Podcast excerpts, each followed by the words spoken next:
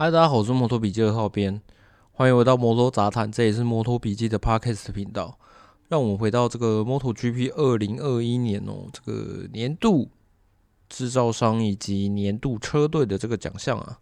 其实哦，讲到这个章节啊，我有一点不知道该怎么把这个章节啊好好的给讲完哦，因为其实我在摩托笔记已经有把这个部分呢、啊，就是的文章已经有。给他写完了，可是你在录 podcast 的时候啊，总是会想说，诶，我是不是要多一点不一样的东西？可是啊，我们来看看积分哦，我们来看积分就知道为什么我会这样讲了。年度制造商的部分是杜卡迪，制造商积分是三百五十七分，然后海 K 的第二名的三叶哦，有四十八分之多。那一样哦，这个年度车队是联想杜卡迪。他这个联想联想电脑是他的冠名制造商嘛？那讲到这个哦，其实 MotoGP 二一啊，它的杜卡迪正常队的名字就已经是联想杜卡迪了。可是你之前如果有玩他们的生涯模式的话，它不是有一些就是自己自创的这个卫星车队吗？诶，里面也有联想杜卡迪，所以你有可能会在同一个集聚里面看到有两只联想杜卡迪，这是一个非常奇怪，这是一个非常有趣的一个现象哦。好了，不先不讲这个。今年杜卡迪正常队他们车队积分呢是四百三十三分，那一样也是海 K 了这个三叶第二名的三叶厂队有五十三分之多。诶，那你你会觉得说，诶，是三三叶太烂吗？还是怎么样？对，因为我们常常在摩托笔记的呃，就是文章底下留言区里面，哦，大家都会大家都会对三叶非常非常严苛啊。可是你仔细想想看哦，我认为啊，三叶今年在 MotoGP 级别或者是 WSBK 啊，有相关的集聚里面都有拿到车手冠军，所以我个人认为他们呃，尤其是在 MotoGP 级别里面呢、啊，他们其实一开始把小牛跟 Fabio 给签了下来，而且动作非常非常快。我个人认为啊，这已经代表说他们呃有真的是有心啊。想要往呃更好的方向去，啊，甚至呢，其实我觉得在呃这些年经过经过前几年的低潮之后再回来看，你会发现说，其实他们有一些问题是在慢慢的收敛起来的。只是吼，有的时候啊，我会觉得说，他们的感觉，他们今年的运气啊，也不是太好，你知道吗？因为你看哦，小牛突然在季中。就突然呃接受媒体访问的时候就说：“诶，如果可以重来，我想要当李白。”可是你不知道他为什么突然突然又为什么会想要去做李白，你知道吗？因为他的说法是觉得说，感觉这些年来啊，他突然发现三叶还是没有给他他想要的东西。有可能是呃当初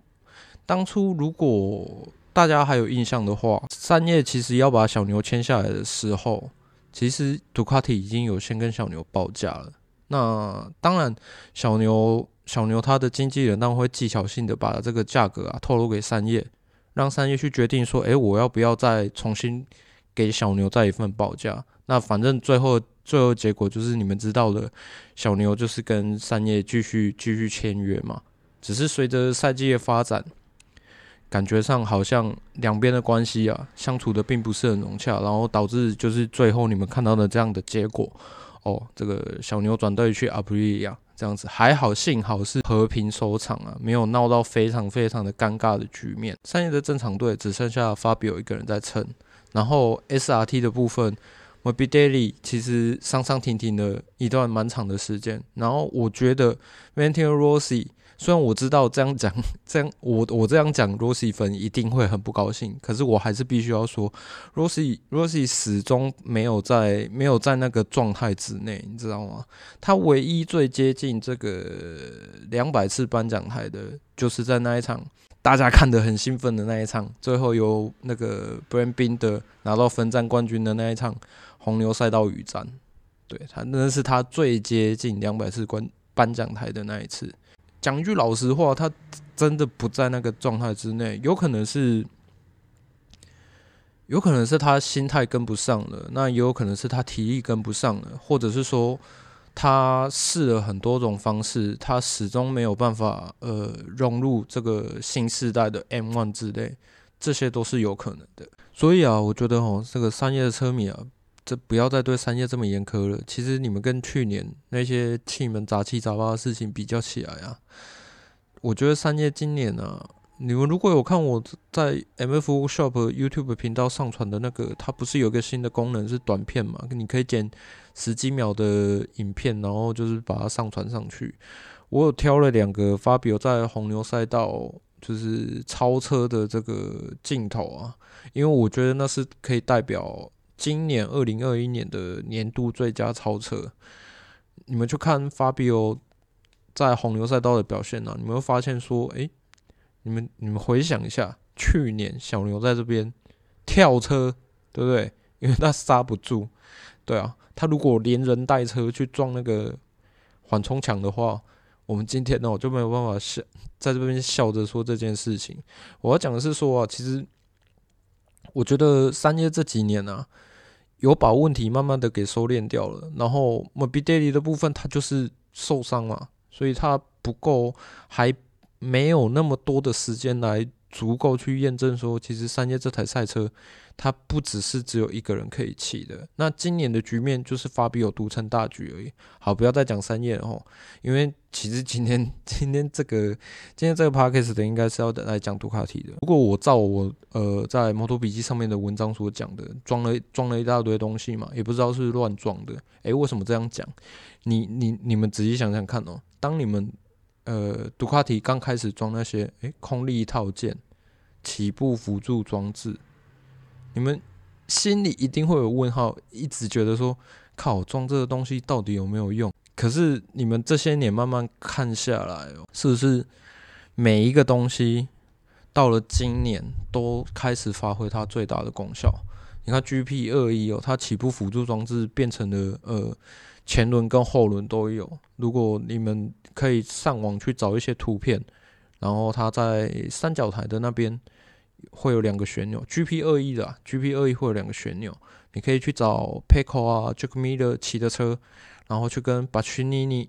他骑的 GP 一九比较一下，Bagnini 的车应该只有一个旋钮，那 Jack Miller 跟这个呃 p e c o 或者是 ZACO 啊，跟 Jorge Martin 啊。他们骑的车三角台应该都会有两个旋钮，因为那个就是一个控制前轮，一个控制后轮。那最我觉得最神秘的还是那个便当盒，车尾的便当盒。那国外是翻译做沙拉盒啦，它呃是一个质量阻尼器。那我们我们直接讲直觉一点好，直觉一点应该就是可以增加它的所谓的机械的抓地力，也就是说。它呃有那个东西的话，它后轮的这个表现呢、啊，应该会比较好一点。对，大致上是这样子。然后我觉得今年让我最惊艳的是，因为杜卡迪的直线本来就很无解了嘛，对不对？今年它最让我惊艳的是，就是它在弯道的表现。诶，他们在赫雷兹，赫雷兹多久没有这个杜卡迪一二过了？超级超级久。然后赫雷兹是一个，我觉得赫雷兹是一个对赛车均衡性非常要求的一条赛道，因为它其实中间有两段不长不短的直线，然后它的弯道又是非常的必须要接的很滑顺的那一种，所以其实呃，在我们过往的观念里面，它应该会。比较接近像三叶啊、铃木那种直式赛车的这种比较滑顺类型的赛道。然后，如果你们还有印象的话，就是 Paco 终于拿到这个分站冠军的那一场。Pecco Bagnaia 呢，在亚拉冈拿下他的 MotoGP 的第一个分站冠军哦。那亚拉冈是谁的主场妈妈 case 嘛，对不对？甚至还有以他的名字命名的这个弯道。那其实，呃，就本田赛车的特性而言呢，这种呃低速弯比较多的这个赛道，像亚拉冈啊、德国站啊，其实对他们赛车特性都是都会是比较有利的。可是你看哦，Pecco Bagnaia 在这边拿下了杆位，然后最后还守住了胜利哦。最后，如果你有印象的话，其实这个时候的妈妈 case 啊。其实状态已经恢复的差不多了，他只是还需要一点肌肉的手臂肌肉的力量，他才有办法去好好驾驭这本田的这一台 RC213V。最终遇到这个大魔王哦，最终还是拿下这个分站冠军，而且他拿下这个分站冠军之后啊，整个像开窍了一样哦，他后面的赛季末的六场啊，他拿了四次的分站冠军呢，然后他有五个颁奖台。他只有一次是 DNF 的，哎、欸，你知道那 DNF 是哪一场吗？蜂王蜂王战那一场，对，就是米沙诺那一场，他自己他自己把这个应该要守下来的胜利给弄弄丢了。怎么讲着讲着，好像又聚焦在这个 Pecco 上面的齁？其实我们来看一下哦、这个车手积分排行榜啊，第四名是 Jack Miller，然后第五名呢是 Johan Zarco。然后再来就是第九名的 Jorge Martin，以同样规格的 GP 二一来讲啊，也就是说，杜卡迪的这四个车手啊，有在车手的积分排行榜前十名之内，这就足以验证了 GP 二一是一台非常可怕，而且非常强大，而且又好操控的一台赛车。其实哦，杜卡迪今年可以拿下车厂跟车队的双料冠军哦，其实我觉得算是名副其实的。诶，怎么说名副其实呢？你们回想一下，因为我是本田的长期观察家嘛，我以本田为例好了。你觉得本田以过往这几年的做法是怎么样拿下三冠王的？诶，没有错，就就是你想的那样，把一切都丢给妈妈 Case，。当这个呃车队上面有一个。有绝对自载力的这个车手的时候，其实他们呃车厂就可以很轻易的拿下双料甚至是三冠王的这个一个赛季哦。可是我觉得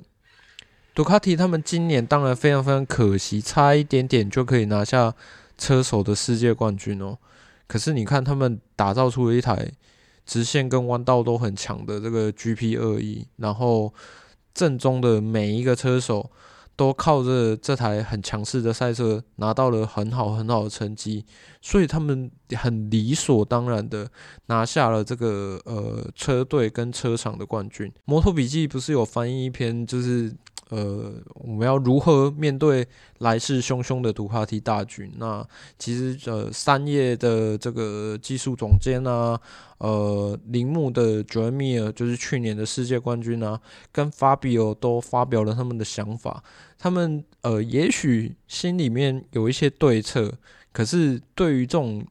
对于这种场上有八台杜卡迪的状况，仍然是表表示是非常的不太乐观的，尤其是 Joan Mir。他其实也多次提到了，其实光有的时候光是要应付一台杜卡迪就已经是非常非常累的事情了。好多呢，每年呃每个赛季啊都赞助这个独立车队五百万欧元哦，让他们从这个 MotoGP 呃里面的各个车厂啊去租最有竞争力的赛车啊。那杜卡迪今年不但拿下了这个呃双料冠军之外哦，他还打造出了一台最有最有优势、最有竞争力的赛车哦。这在这在往后啊，如果还有这个车队想要加入 MotoGP 的话，其实都是非常非常有优势，呃，或者是说对杜卡迪来说，这也是他们得到冠军以外的这个资金的来源哦，这是他们这个额外的收获。我是摩托笔记二号编小峰，希望你喜欢今天的内容。那如果你还想要获得其他摩托 GP 的资讯的话，你可以点我们其他的 Podcast 来听，或是点我的 YouTube 频道 MF Workshop，点取其他的影片内容来观看。感谢大家。